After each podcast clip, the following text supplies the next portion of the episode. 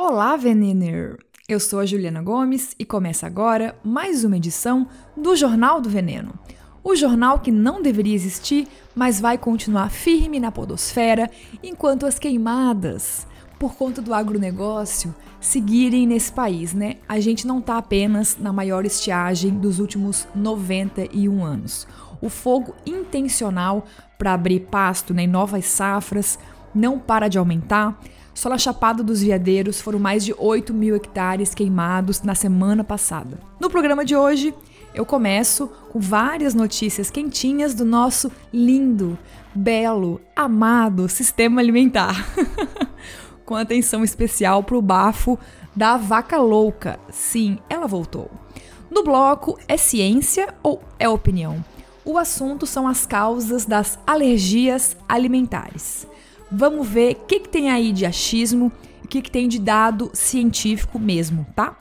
E aí, vou aproveitar já para te explicar como que os alimentos alergênicos devem aparecer no rótulo dos alimentos industrializados. No quadro Me Engana Que Eu Como, o nível tá barraco. Uma startup aí tá começando a fabricar óleo de palma sintético, aquele que também se faz do dendê, né? E para fechar, no quadro Botando em Pratos Limpos, eu respondo uma dúvida super sagaz da audiência. Por que raios a Europa tem mil restrições aos agrotóxicos, mas compra os nossos produtos envenenados? Bora começar então. O produtor rural brasileiro ele é o que mais preserva. Nós não passamos muita fome, porque nós temos manga nas nossas cidades. Nós temos boa parte já desmatada, mas disponibilizada para pecuária. Nós estamos nos últimos lugares no tocante ao uso de agrotóxico em nossa, em nossa agricultura. O agronegócio está satisfeito comigo.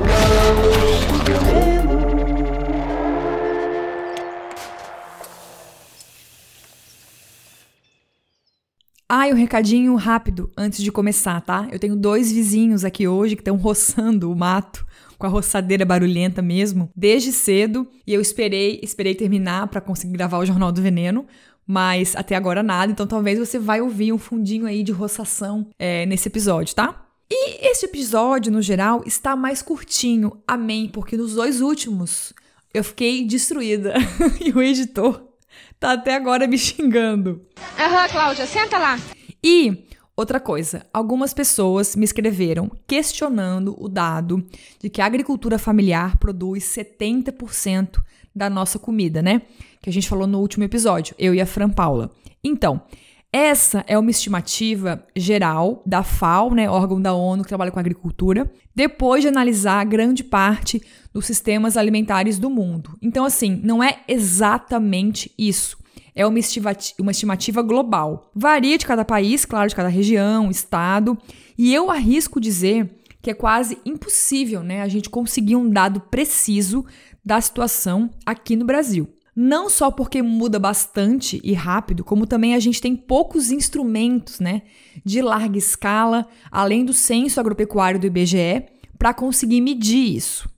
O que eu posso te prometer aqui é correr atrás de alguém para fazer esse debate específico comigo nos próximos programas, tá? Aliás, eu nem devia dar este spoiler, mas eu não me aguento. Eu tô com uma ideia de começar algumas edições no ano que vem do Jornal do Veneno só de entrevistas. Por quê? Por mais que eu traga convidados aqui no geral, né, para falar sobre um tema ou outro rapidinho, sempre fica meio superficial, né? E eu mesma sinto muita falta de desbravar alguns assuntos muito espinhosos com mais tranquilidade, com mais calma, sabe? Então, vou me organizar aqui e volto em breve com as novidades. Não prometo que vai ser possível, tá? Eu vou tentar. E vamos começar o nosso giro de notícias e comentários envenenados. A cadelinha do PSDB, o digníssimo ministro Alexandre de Moraes, Xandão, presenteado com uma vaga no STF pelo vampiro golpista Fora Temer, fez o que a gente temia desde o início da votação do marco temporal. Ele pediu famosa, as famosas vistas, né? E isso significa que o julgamento foi interrompido e sabe-se lá quando ele volta. Essa atitude do tio Moraes atende exatamente ao clamor dos ruralistas. Porque a galera do agro sabe que a chance do STF aprovar a tese do marco temporal é minúscula, apesar de ter, né, um monte de gente ali no Supremo que não chega a ser aliada nossa. Então, eles precisam brigar pelo maior adiamento possível da votação. E conseguiram, né? Apesar dos mais de 6 mil indígenas acampados em Brasília, a mobilização inteira nacional, vários artistas apoiando o movimento, e eu nem preciso te contar qual que é a treta, mais uma vez, entre agronegócio e povos indígenas, né? Se você nunca ouviu o Jornal do Veneno, você volta em episódios anteriores, porque eu sempre falo aqui em todos os episódios. Agora imagina o deleite dos ruralistas se conseguissem não só frear a demarcação das terras indígenas, né, mas expulsar os povos com as terras já demarcadas. Eu arrisco dizer que esse seria o grande feito da aliança entre agronegócio e governo bozoliro. Mas acho, posso ser um pouco poliana, que tem poucas chances de acontecer isso, sabe? E eu acho que o STF não vai aprovar a tese do marco temporal. A questão é que eles têm que votar isso logo, né, para os povos indígenas terem pelo menos meio segundo de paz nesse país. Falando em ser ingênua e poliana, eu me enganei.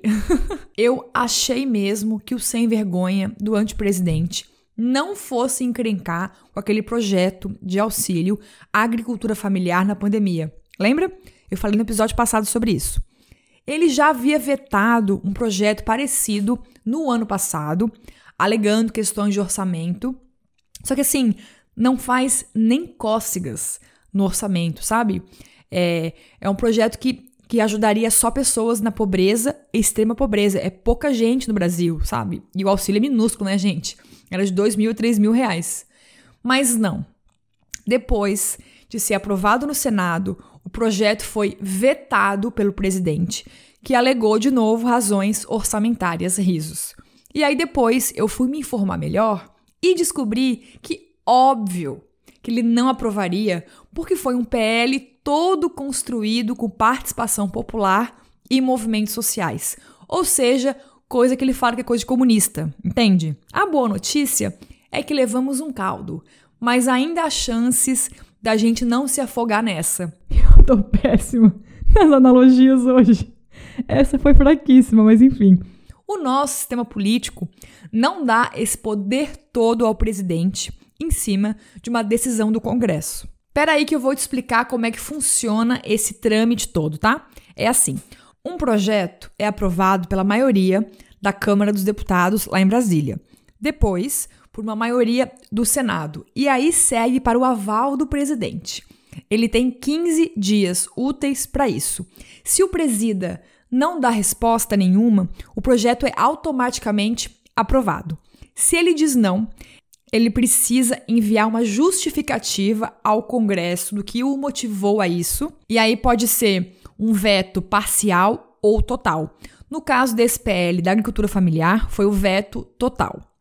Então, o que acontece agora? É que o projeto volta para o Senado e para a Câmara, e os bonitos lá de Brasília têm 30 dias para derrubar o veto do presidente numa sessão conjunta. O empecilho vem agora, porque nesse processo de derrubar o veto do presidente é tipo votar um impeachment.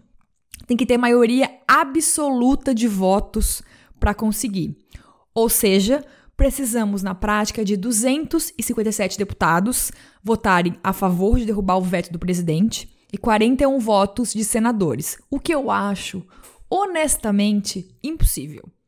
Por mais que a gente tenha sim uma oposição ao presidente no Congresso, que não é pequena, mas é minoria, eu acredito que tanta gente assim é inviável.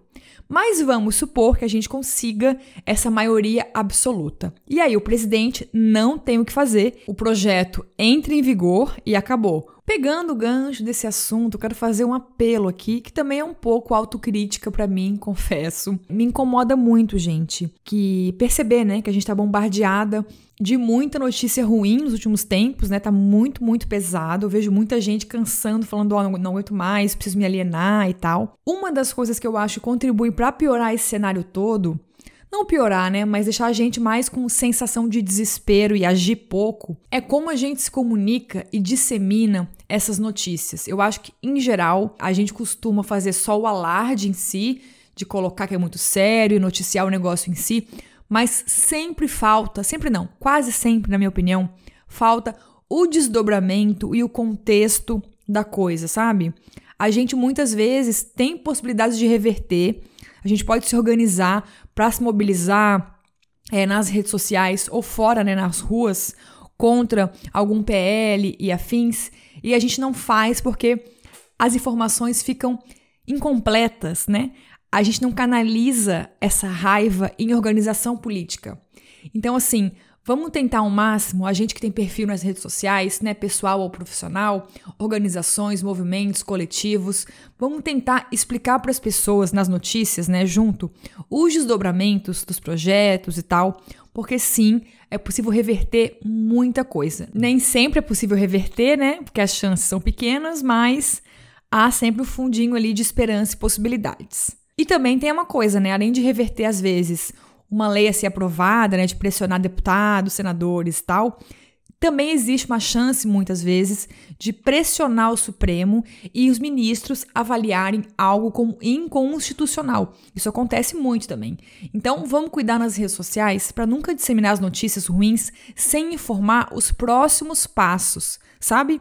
Para a gente poder organizar esse desdobramento. Uma coisa que me incomoda muito, agora outro exemplo, tá? é, vamos supor assim, acontece bastante. Uma comissão da Câmara aprovou um projeto bizarro e aí a gente faz um barulho gigantesco e ninguém sabe que tem chance de nem ir a plenário essa lei, porque não tem maioria para ser aprovado, por exemplo, entende? Então eu acho importante a gente manter esse pingo de lucidez nessas horas e tentar entender as coisas antes de entrar em desespero. Até para organizar, como eu falei várias vezes, a nossa indignação, né? Saber quem pressionar, quando, o que pode ser feito, senão fica um monte de grito no escuro, sem nenhum tipo de mobilização. Beleza? E vamos de novidades, mudando de assunto, nos preços dos alimentos o Departamento Intersindical de Estatística e Estudos Socioeconômicos, o DIESE, publicou mais um levantamento agora no comecinho de agosto. Opa, setembro. é sobre agosto, né? Mas publicou agora em setembro. Das 17 capitais brasileiras, 13 tiveram um aumento de preço da cesta básica no mês passado. Se a gente pegar os dados do ano todo, foram 14 capitais. E se a gente comparar com o ano passado, aí o aumento rolou em todas as capitais brasileiras. E eu fiquei chocada. Duas cidades registraram queda no preço da cesta básica em agosto: Aracaju e Salvador, que têm os menores preços do país. A cesta básica mais cara foi a de Porto Alegre, seguida de Florianópolis, São Paulo e Rio de Janeiro. E segundo o Diese, o frio e as geadas realmente contribuíram para esse aumento em agosto. Café e açúcar foram os itens que mais aumentaram de preço no geral. E aí, pode parecer uma boa notícia, mas não é.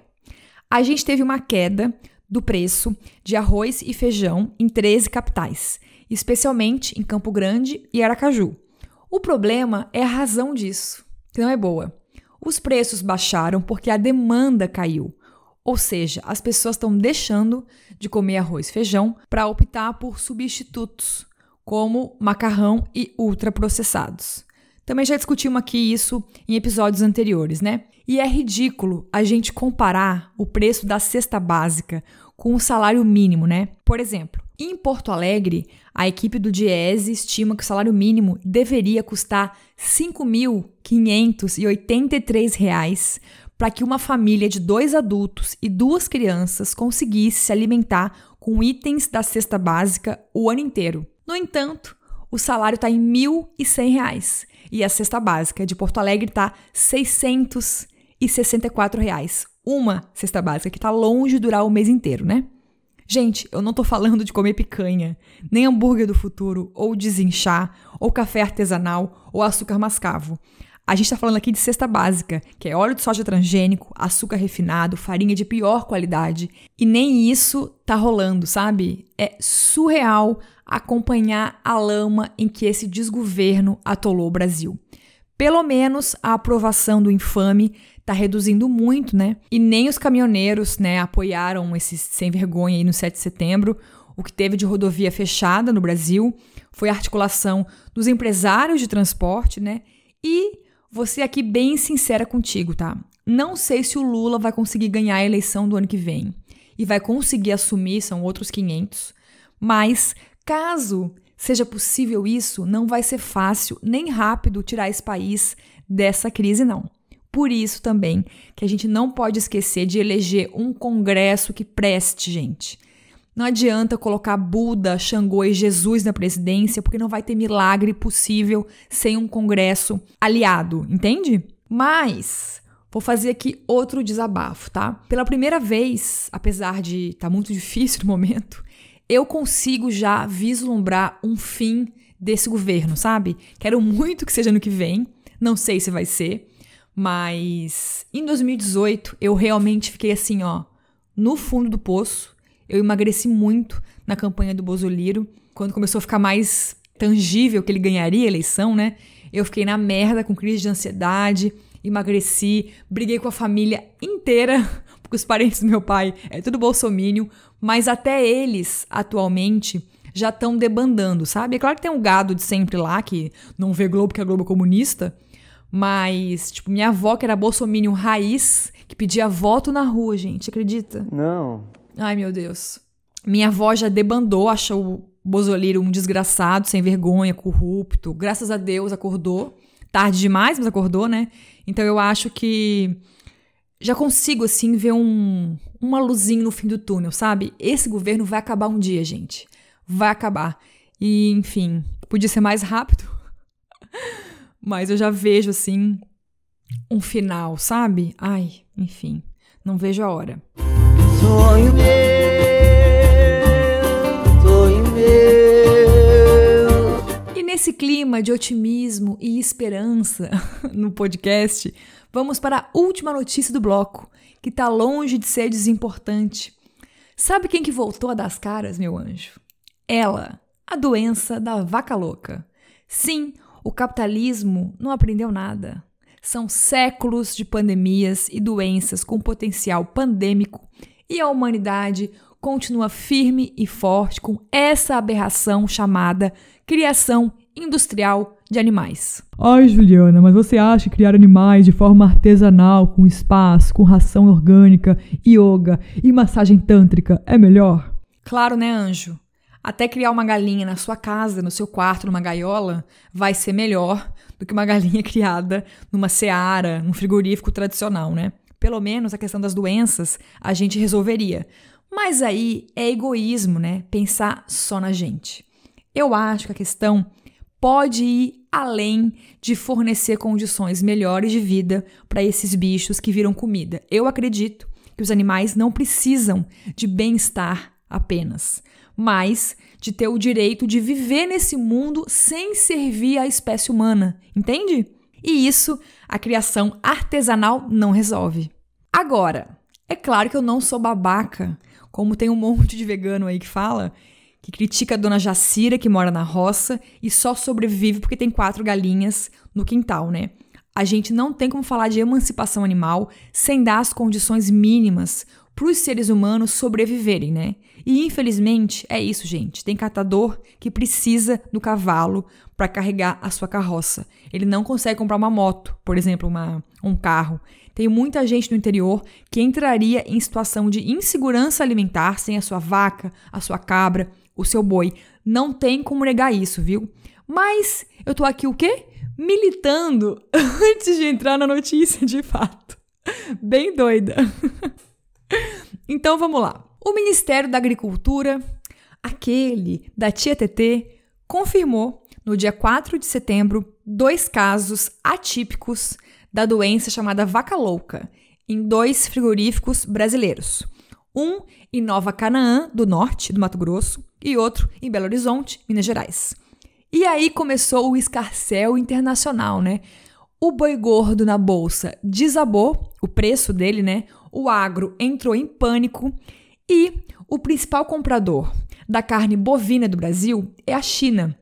E a gente tem um acordo com eles que diz o seguinte: em casos como esse, as exportações são automaticamente suspensas na hora. E só são retomadas quando autoridades chinesas né, avaliarem o caso, estudarem e derem o um ok. Até o fechamento desse podcast, na segunda-feira, dia 20, as exportações para a China seguem suspensas. Inclusive também para Arábia Saudita, Egito, Irã, Indonésia e Rússia, que suspenderam a compra das carnes brasileiras por escolha própria. Esses foram o quarto e o quinto caso da encefalopatia espongiforme bovina típica no Brasil em 23 anos de medições e testes da doença. E o Brasil nunca registrou um caso de vaca louca clássica. O que não sabemos quanto tempo vai durar, né? E antes de explicar a doença, esse fato não deve baixar o preço da carne no Brasil, pelo menos por enquanto, tá? Só se a suspensão da exportação da China realmente durar muito tempo e outros países ou blocos de peso, como a União Europeia, fazerem o mesmo. Aí sim os frigoríficos brasileiros vão focar no mercado interno e o preço vai cair, coisa que eu não acredito que role. A própria OMS já se pronunciou e disse que esses dois casos não oferecem riscos ao mundo. Agora vamos relembrar que doença é essa, né? A vaca louca atípica acontece por mutação genética. Então, ela não infecta o rebanho inteiro, se esses bichos não se alimentarem do animal contaminado.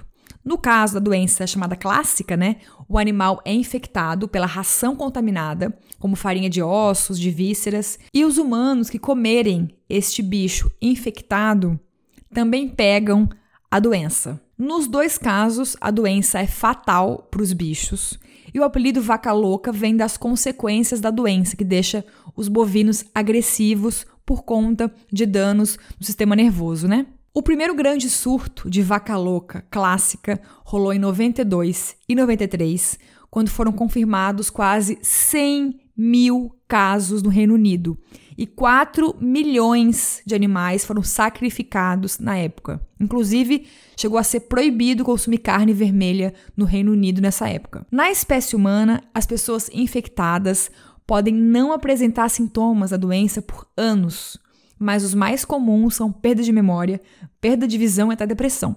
O pior é que não tem cura nos humanos. Em ninguém, na verdade, né? Em cerca de 90% dos casos, a pessoa acaba morrendo em cerca de um ano. Ou seja, a coisa é séria mesmo e não acabamos por aqui. Agora, no dia 17 de setembro, uma cidade do sudoeste da Inglaterra confirmou um caso da vaca louca clássica, essa mesma que pode contaminar o rebanho inteiro e chegar nos seres humanos. Resumindo, parece que aqui no Brasil o caso foi mais tranquilo, né?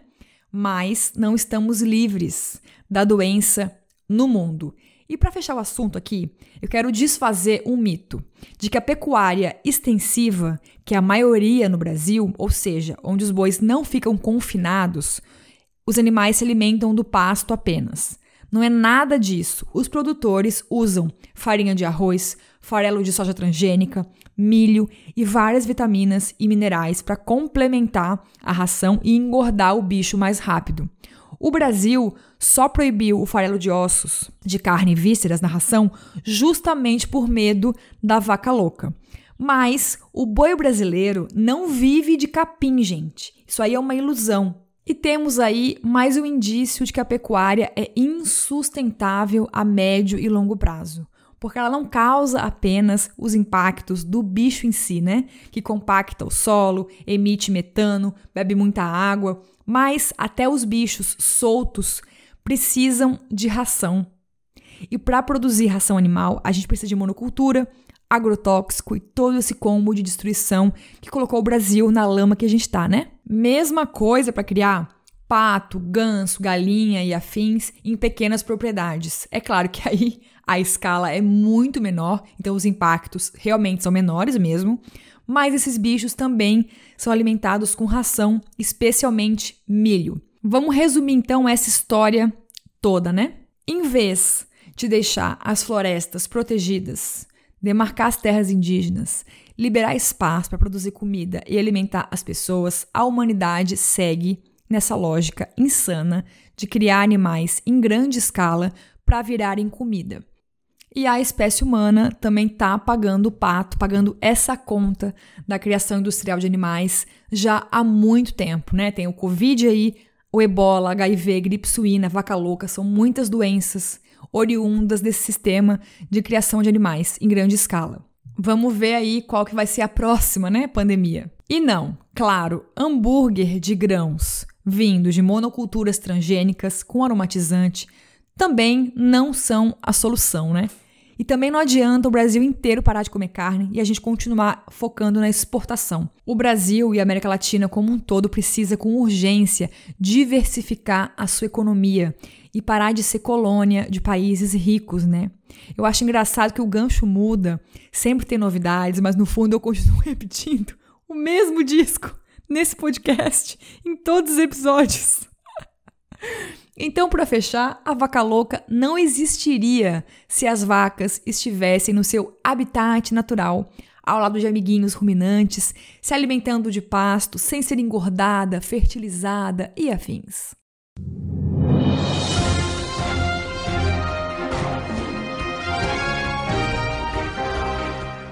Um recadinho rápido. Este podcast não tem patrocínio nem vai ter apoio de bancos ou redes de fast food.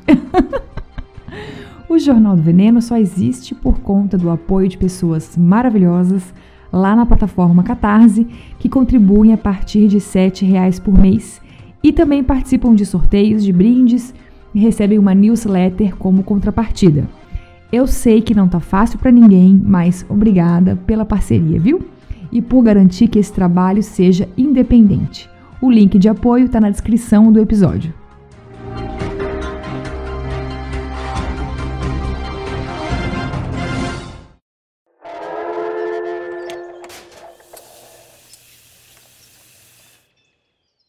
E chegamos no quadro É Ciência ou É Opinião? Por aqui nesse pod, a gente toma chá, conversa com plantas, mas faz tudo isso enquanto abraça os dados científicos. E eu não sei se você reparou, mas não parece que as alergias alimentares estão aumentando? Eu conheço muita criança que não pode comer ovo nem leite, por exemplo. E a sensação que a gente tem é de que isso é algo novo, meio recente, né? Eu fiz uma varredura na internet e encontrei muitos dados sobre um possível aumento no número de pessoas alérgicas a alimentos, especialmente crianças. Mas ou as fontes não eram muito confiáveis ou não tinham fontes mesmo. Aí não dá, né, gente? Então vamos lá ao que a gente tem de fato de dados sobre esse tema, tá? Em 1913, dois cientistas franceses ganharam um Nobel de Medicina por serem os primeiros no mundo a diagnosticarem um caso de anafilaxia, que é uma reação alérgica grave, né? Logo depois, começaram a associar essas reações à ingestão de alimentos e condições ambientais. Dos países que investem em levantamento sobre alergias alimentares, a Austrália lidera. O país afirma que 9% das suas crianças têm alergia a ovo com um ano de idade e 3% eram alérgicas a amendoim. A Academia Europeia de Alergia e Imunologia Clínica afirma que existem 17 milhões de europeus com algum tipo de alergia alimentar. E aqui nas terras brazucas, a gente não tem esse dado. O único estudo de incidência que a gente tem por aqui foi realizado em crianças pela Associação Brasileira de Alergia e Imunologia, em parceria com a Sociedade Brasileira de Pediatria, onde se identificou uma predominância de alergias à proteína do leite de vaca. Mas é realmente um estudo pequenininho. E para me ajudar nesse assunto espinhoso, eu chamei ela de novo. Aquela que é o terror da pseudociência, que deve usar o método científico até para escolher roupa. a dona do podcast Segunda Eu Começo, pesquisadora, nutricionista Lorela Barbie. Sim, ela está de volta. E a sua risada maravilhosa também. E antes de qualquer coisa, eu pedi para Lorela ajudar a gente a entender as diferenças entre alergias, intolerâncias alimentares e doença celíaca. Sim, porque não é tudo a mesma coisa não. Primeiro eu quero agradecer pelo convite e dizer que eu estou muito feliz por estar mais uma vez aqui no Jornal do Veneno. Hoje eu vou falar um pouquinho sobre alergias e intolerâncias alimentares. Primeiro eu acho legal falar que a alergia diz respeito a uma resposta imunológica onde o corpo inicia um ataque a um antígeno e, no caso, infelizmente, pode levar até a morte. A imunidade é um processo muito importante no nosso organismo e ele regula o jeito que o ambiente interage com o nosso corpo, principalmente porque é ele que faz a rejeição entre entre agentes externos, tipo a eliminação de uma bactéria que causa doenças, ou internos também, por exemplo, uma tolerância oral aos alimentos ingeridos. Uma das principais expressões do sistema imunológico é sua capacidade de montar uma reação inflamatória a esses estímulos. Essa inflamação é feita por soldadinhos, vamos dizer assim, que podem ter vários tipos e assim vários nomes também. Basicamente, eles vão ser liberados para sinalizar que existe um problema ali no corpo. A Ju me pediu para tratar sobre a diferença entre alergia, intolerância e doença celíaca. E vamos lá. Primeiro eu vou falar sobre a diferença entre intolerância e alergia. De cara, parece que é a mesma coisa, porque podem ser ou geralmente são movidas pela mesma coisa que é a comida. Um ponto interessante é que o mesmo alimento pode causar intolerância e alergia, mas isso ainda faz com que sejam coisas diferentes. A principal diferença é a resposta que o organismo dá perante um alimento. Na alergia, o corpo reage contra o alimento como se aquela comida fosse muito nociva e começa a produzir anticorpos para combater. Na intolerância, o corpo tem apenas apenas dificuldade para metabolizar algum nutriente, que geralmente acontece por falta de uma enzima, que é uma substância produzida no nosso corpo e que muitas vezes serve para o processo de digestão. É, acho que o caso mais clássico de todos é o do leite, né? Por exemplo, o intolerante ao leite não produz a enzima lactase de maneira adequada. E isso impede que o carboidrato lactose seja quebrado e por isso acontecem os sintomas. Já um alérgico ao leite, quando toma, começa a produzir uma reação imunológica contra os componentes do leite, tentando combater aquilo que ele julga que está tentando invadir o corpo. Para diferenciar essas duas condições melhor, basta pensar na reação ao leite de vaca. Na intolerância, o corpo não produz né, a quantidade suficiente da enzima e, por isso, se o produto for sem lactose, na maior parte das vezes pode ser consumido normalmente. Já no caso da pessoa que tem alergia, ela não pode entrar em contato com leite ou derivados, porque o organismo vai entender eles como inimigos e vai enviar células de defesa para combater. E aí você já pode imaginar que o tratamento da alergia é um pouco mais urgente, né? Justamente porque pode desencadear efeitos bem rapidamente, tipo inchaço, falta de ar e coceira.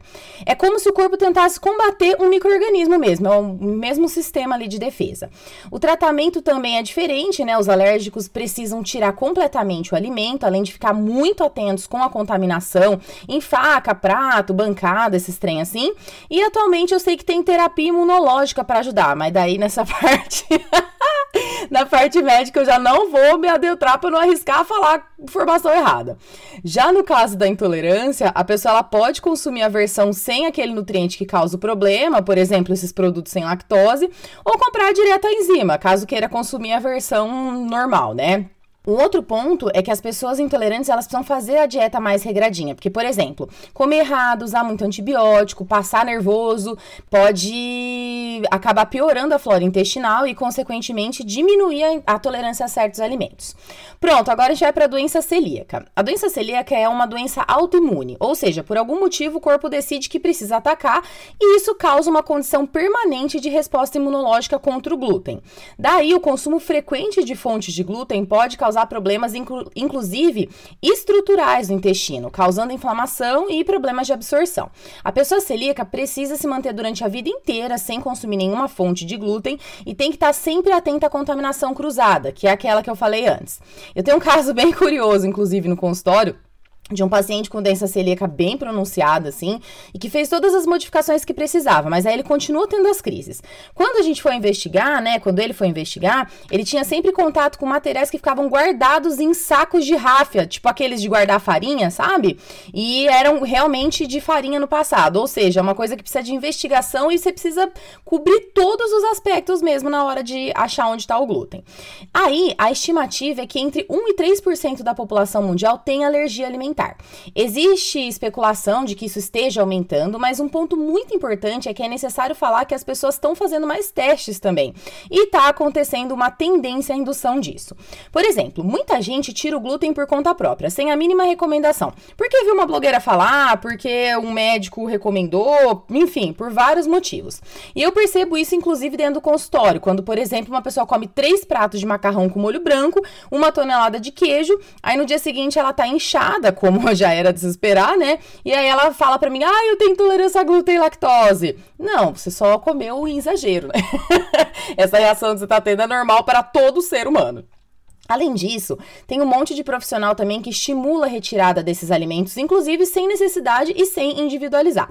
Tira de todo mundo porque acha que é generalizado, né? O que não tem apoio nenhum em estudo e inclusive pode causar problemas. Eu já falei disso até no podcast sobre a retirada de glúten sem necessidade, intolerância à lactose, inclusive. E vou te confessar uma coisa, tá? Eu tinha certeza que doença celíaca era uma alergia alimentar. Fiquei chocada. Jamais imaginei que fosse uma doença autoimune, mas também, né? Não sou da área da saúde, não tenho como entender muito essas coisas. Eu pedi pra Lorela contar pra gente também se esses dados aí que dizem que as alergias estão aumentando são de fato confiáveis. Será que rola afirmar que está aumentando mesmo ou pode ser apenas uma questão de melhorar e apurar o diagnóstico? Um ponto relevante é que muitos exames estão sendo estimulados e feitos, mas nem sempre o resultado positivo significa que aquilo é positivo verdadeiramente. Ó, uma coisa importante é que eu não estou dizendo que diagnosticar é inútil, pelo contrário. Eu acho que esses testes salvam muitas vidas muitas vezes. Mas eu acho também que existe uma superpatologização e uma tendência meio capitalista de diagnóstico acontecendo. Além disso, isso gira uma roda imensa de produtos sem glúten, sem lactose, etc. Então os testes são úteis na presença de foque histórico médico. Então, é sempre bom ficar atento nesse ponto. Então, é importante saber que as estatísticas podem subir quando considerados exames com falso positivo e quando as pessoas também estão tendenciadas. Então, por exemplo, numa pesquisa de autorrelato, se a pessoa julga que tem, ela vai falar que tem e isso vai aumentar uma estatística.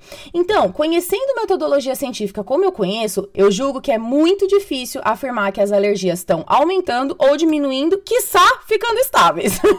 Porque dependem de muitos fatores fatores.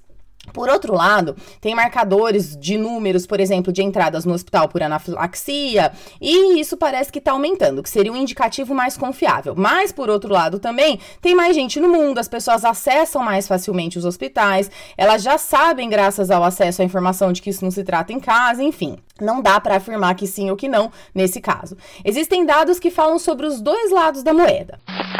Por fim, vamos às causas. Eu acho importante a gente entender as razões, né, que levam a essas alergias a alimentos, até para conseguir mais indícios de que os casos estão aumentando ou não. Aí a gente pode analisar se os fatores estão ligados, né, à urbanização, industrialização e tal. Vamos ouvir a Lorela então. Mas, pensando nas alergias em si, elas podem acontecer por diversos fatores. Dentre eles, o nosso conhecimento em microbiologia e higiene, que impede, por exemplo, que muitas crianças tenham contato com a famosa vitamina S de sujeira. Gente, pelo amor de Deus, interpreta isso com parcimônia, né? Para deixar o menino brincar no esgoto, mas excesso de limpeza também contribui para a incompetência do sistema imunológico. Além disso, um outro fator que contribui para piorar esses quadros são mudanças na dieta, mudanças em componentes adicionados aos alimentos ultraprocessados processados e também a recomendação dada às mães de atrasar a introdução de certos grupos de alimentos. As alergias alimentares podem ser multifatoriais e esses pontos são bem relevantes nesse caso. Mas é muito importante que a gente saiba justamente que a alergia é multifatorial. Não dá para atribuir apenas um fator, ou a cura apenas um fator, ou o tratamento apenas um fator. Então é isso. Ju, espero ter contribuído. A todos os ouvintes, espero que vocês tenham gostado. E até logo!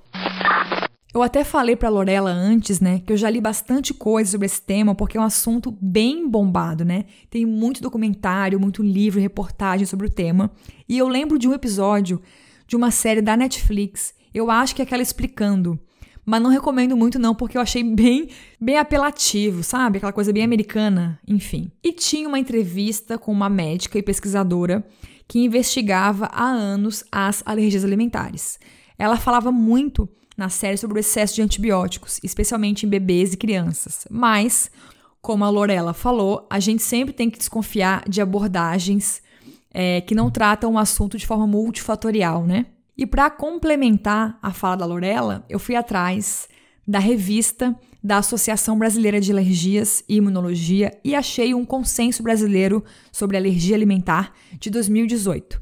É um documento bem legal bem completo e embasado e reforça exatamente o que a Lorela disse pra gente aqui. O texto explica dessa questão, né, que o nosso sistema imunológico está muito relacionado à microbiota intestinal e diversos fatores associados podem levar a gente a estar mais suscetível a infecções, o que induz a resposta de hipersensibilidade, como alergias alimentares. Esses fatores seriam alimentação como um todo, estresse, tipo de parto, excesso de higiene ambiental, uso de antibióticos e desmame precoce. E aí a gente entra num assunto que eu amo, que é uma das causas do meu ranço eterno com a Nestlé e que é tão importante, gente. Não estou dizendo que o desmame precoce né, é mais importante que outros fatores para causar alergias alimentares. Mas eu quero muito falar mais desse assunto aqui, porque eu acho ele assim, ó, primordial e sempre urgente num país como o Brasil e 2021. Todo dia é dia de brigar pelo aleitamento materno, não importa se você tem criança em casa ou não, quer ter filho um dia ou não.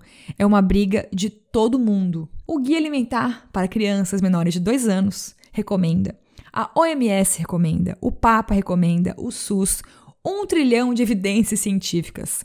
Todo bebê precisa do leite materno exclusivo até seis meses de idade e complementado com alimentação até dois anos ou mais. E esse artigo que eu citei aqui já, da Associação Brasileira de Alergias e Imunologia, destaca bem esse ponto. O aleitamento materno exclusivo, sem introdução de leite de vaca, nem fórmulas infantis à base de leite de vaca, nem de alimentos complementares até os seis meses, é muito eficaz na prevenção de aparecimento de sintomas alérgicos.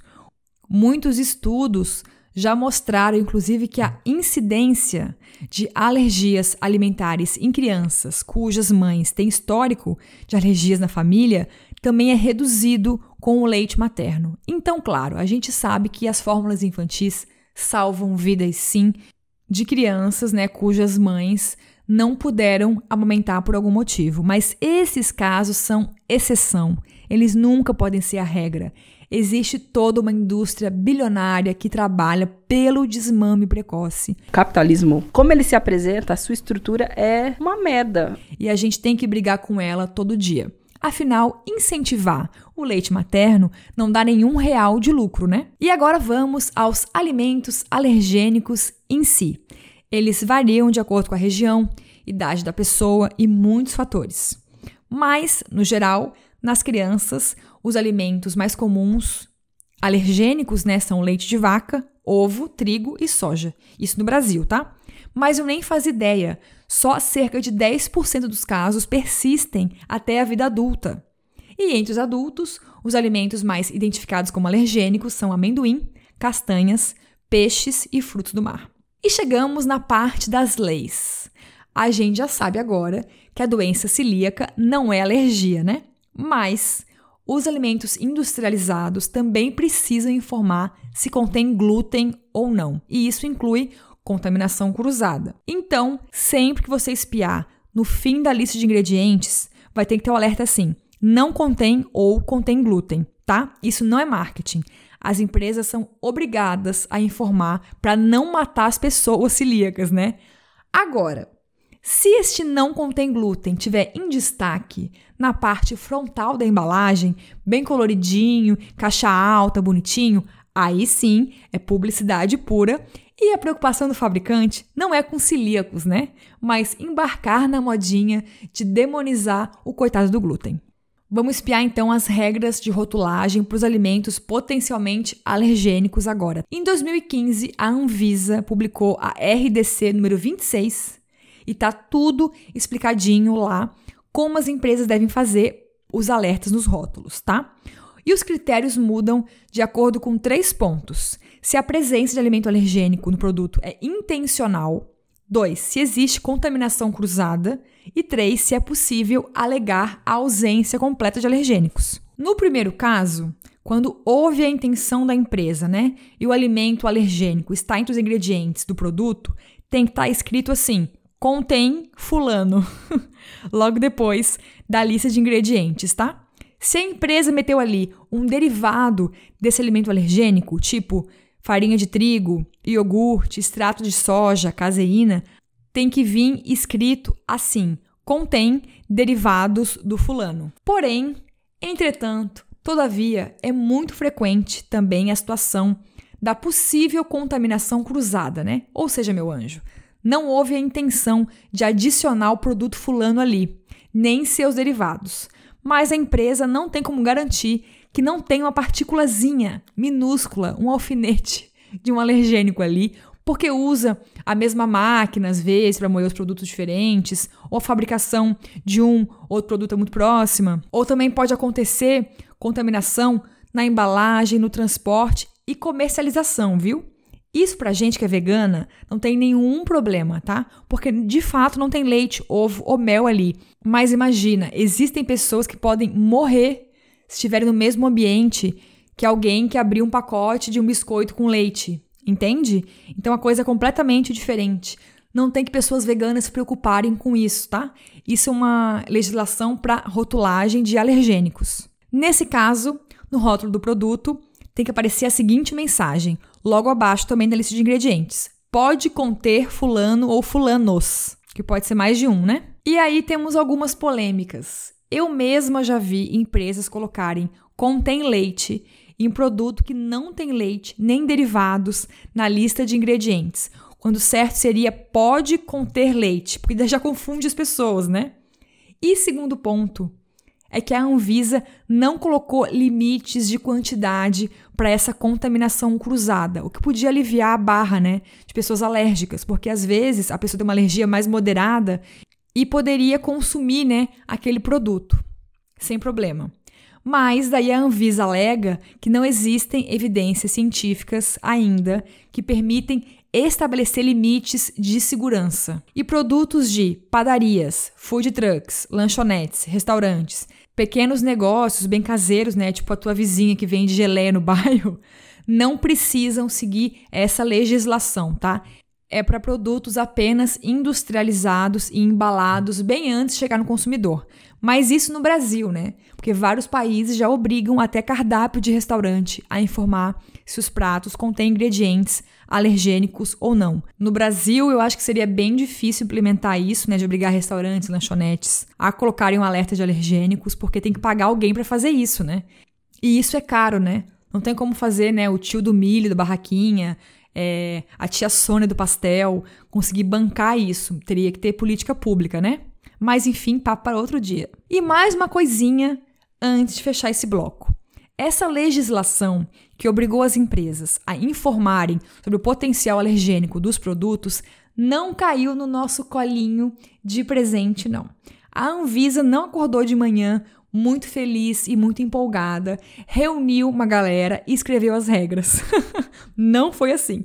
Houve uma mega mobilização no Brasil em 2014 rolou uma campanha imensa chamada Põe no Rótulo, que contou com o apoio de artistas mil, como Genichini e tal, e diversas organizações ficaram enchendo o saco da Anvisa. E a gente conseguiu, para você ver como tudo neste país é na base da mobilização e organização. É isso.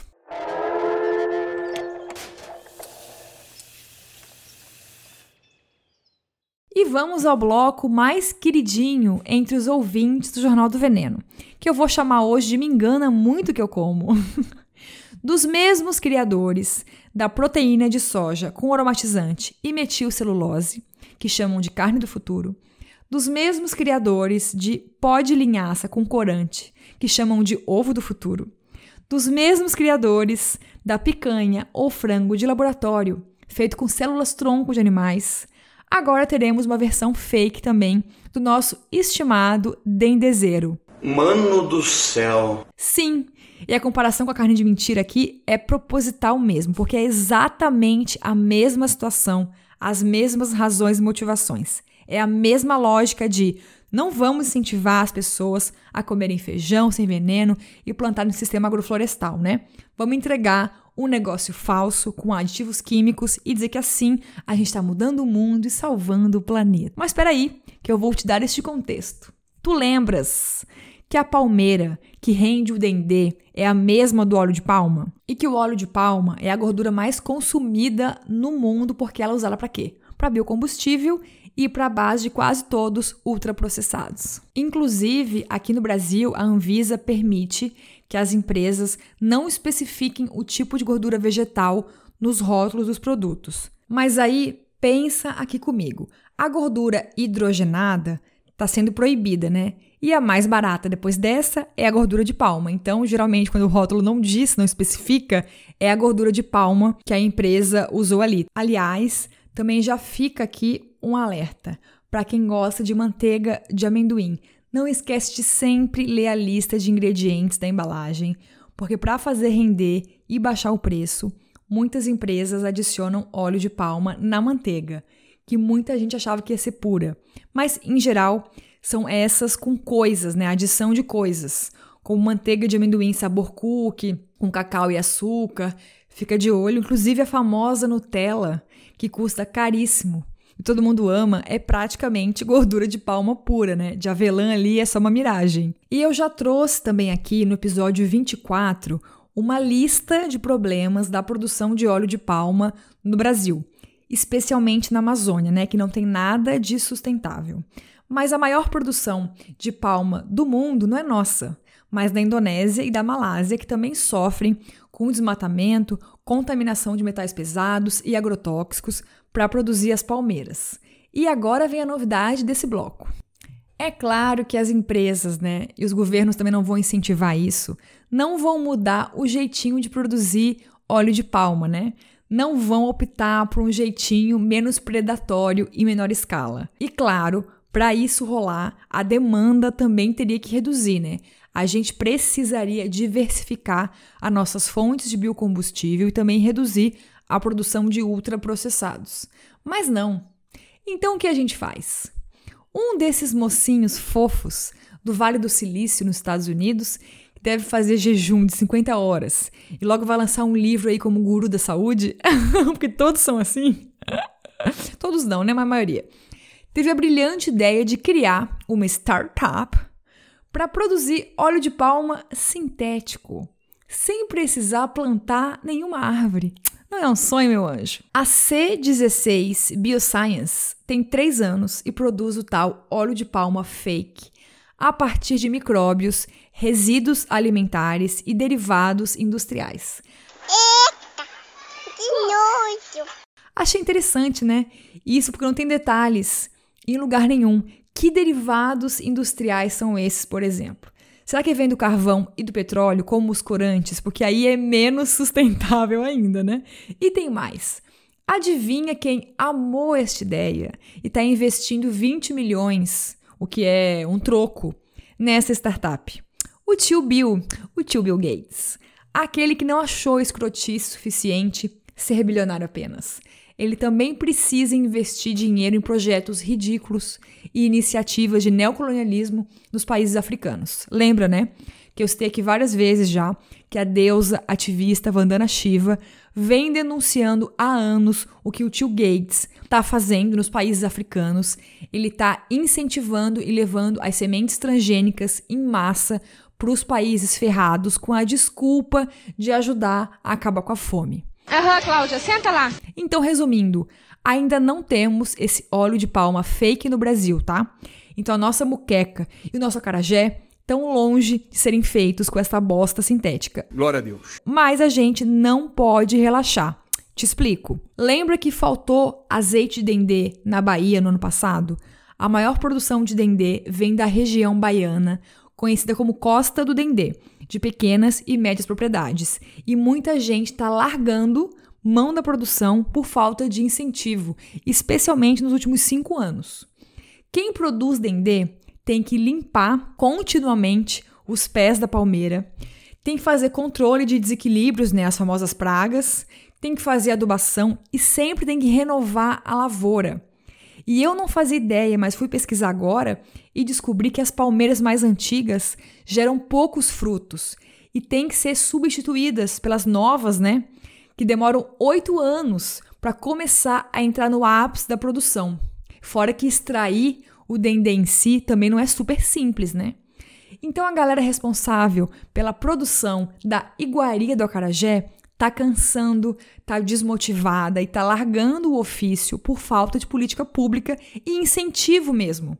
Agora tu imaginas, será que vai chegar o dia que a gente vai ter que fazer muqueca com uma versão do óleo de dendê sintético também? Pelo que eu li, eles não estão extraindo ainda o dendê desse processo, tá? Só o óleo de palma mesmo. Mas aí é só uma celebridade sair aí dizendo é, no Instagram, nas redes sociais, que tem uma comida brasileira milagrosa, cheia de antioxidantes e pronto, capaz de até começarem a fabricar esse dendê fake, né? Imagina como que a gente explicaria para uma criança de onde vem o que ela come. Em vez de mostrar um pé de pitanga, uma flor de pimentão, uma semente de ervilha, a gente mostraria uma sala fechada, com ar-condicionado, iluminação artificial e um monte de gente vestida de astronauta. Credo. E enquanto isso, meu anjo, a gente segue aqui nesse trabalho de formiguinha de questionar e de recusar essas saídas enganadoras do capitalismo. Comida de laboratório não é futuro nenhum, pelo contrário.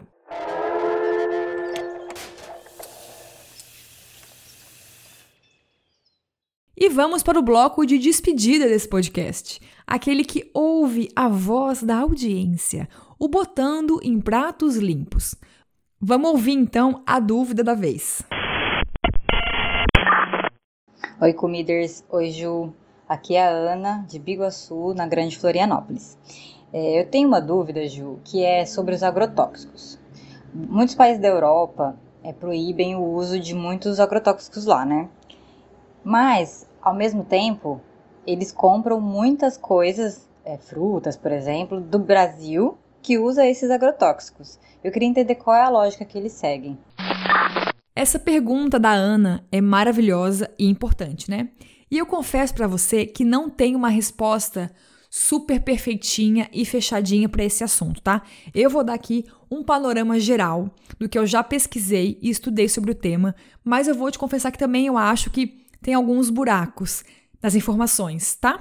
Eu fui atrás de muitos especialistas, especialistas que pesquisam agronegócio e geopolítica, para ver se tinha mais caroço aí nesse angu que eu não tô vendo, mas todo mundo repetiu o que eu já sabia e também concorda que não faz muito sentido. Como a gente já falou aqui mil vezes, tem zilhões de coisas que não fazem o menor sentido no nosso sistema alimentar, né? Do nosso e de muitos países. Lembra que eu te contei aqui uma vez que no Peru, infelizmente, já entrou o milho transgênico, por exemplo? Mas por enquanto é permitido apenas para produzir ração animal. Ou seja, contraditório, né? Porque as pessoas vão comer o bicho depois que comeu essa ração e este milho vai contaminar as plantações próximas de milho crioulo. Então, na Europa, também tem a ver mais ou menos com isso. Muitos países proíbem o cultivo de transgênicos no seu território e proíbem algumas sementes específicas de transgênicos, mas compram de outros países. A lógica é mais ou menos essa para transgênico e para agrotóxico também. Funciona assim: eu não quero este negócio aqui no meu solo que pode contaminar a minha água, mas eu não sou autossuficiente neste produto e quero pagar mais barato. Então eu aceito que vocês se ferrem aí para plantar, para produzir, paguem a conta dos danos socioambientais e me vendam depois esta porcaria pronta. Ou seja, a maior preocupação da Europa não é não comer veneno. O que eles não querem é contaminar agricultores, o solo, os rios e exterminar insetos como abelhas, entende? Para comprar o produto já prontinho, envenenado, eles são bem mais tolerantes. A questão é produzir lá. E uma coisa importante: a União Europeia é um bloco, né? Mas os países são independentes para escolher se aceitam ou não os transgênicos e também para fazer as suas legislações para agrotóxicos. Não existe na Europa uma coisa única que valha para todos os países, tá? E claro, os países da Europa onde as sementes transgênicas entraram com mais facilidade e onde as leis para restringir agrotóxicos são mais permissivas são os mais pobres, como República Tcheca, Eslováquia, Portugal, Romênia e Polônia. Já a Espanha foi o principal comprador da nossa soja nesse ano de 2021 e é um dos países com uma legislação de agrotóxicos menos severa do que a Alemanha e a Áustria, por exemplo. Agora vamos aos dados a professora e pesquisadora Larissa Bombardi, da USP, que é a nossa autoridade em agrotóxicos no Brasil, né?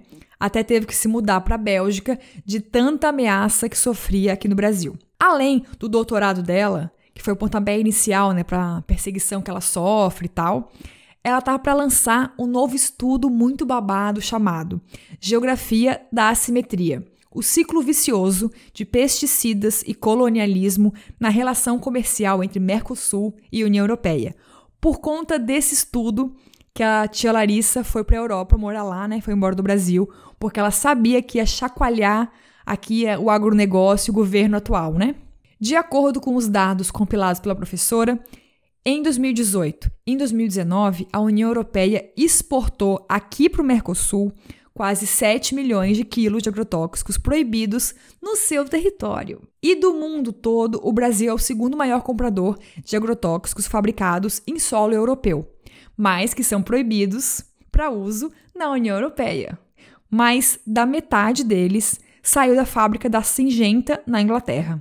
E ouve só isso aqui, porque esse é o ponto da dúvida da nossa ouvinte Ana.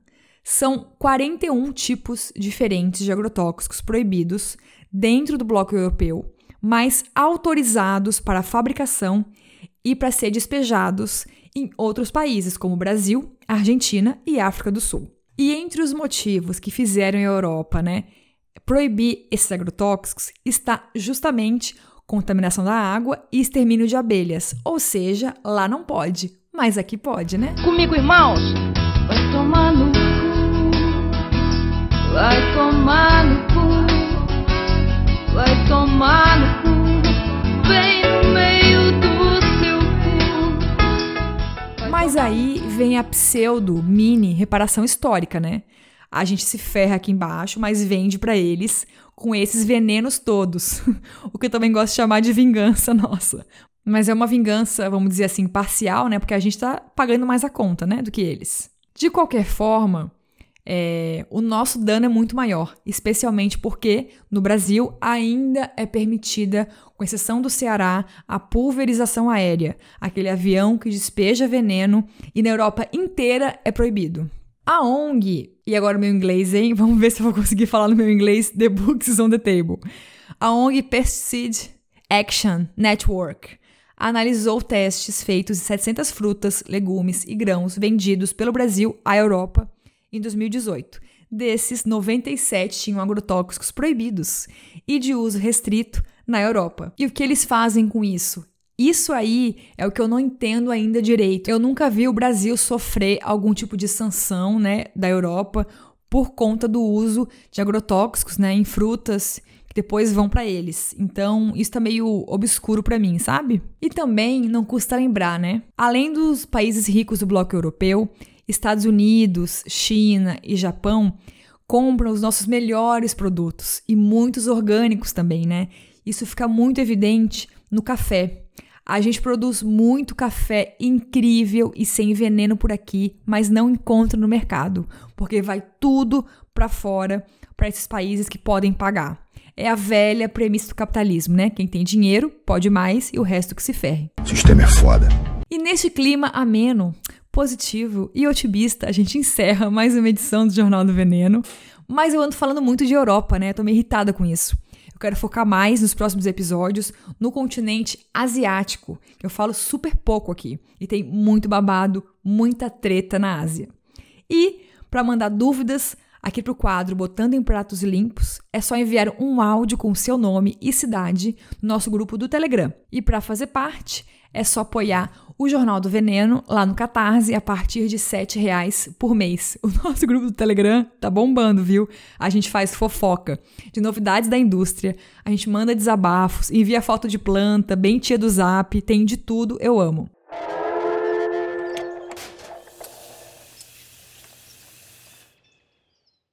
É isso, encerramos por aqui. Obrigada mais uma vez por dividir este espaço de inquietações comigo, mas também de luta e de esperança. Pode mandar comentários, perguntas, críticas, elogios no jornal do veneno gmail.com, tá? O roteiro, pesquisa e voz deste podcast é por minha conta, Juliana Gomes. A edição é do meu cônjuge, Lúcio Carlos.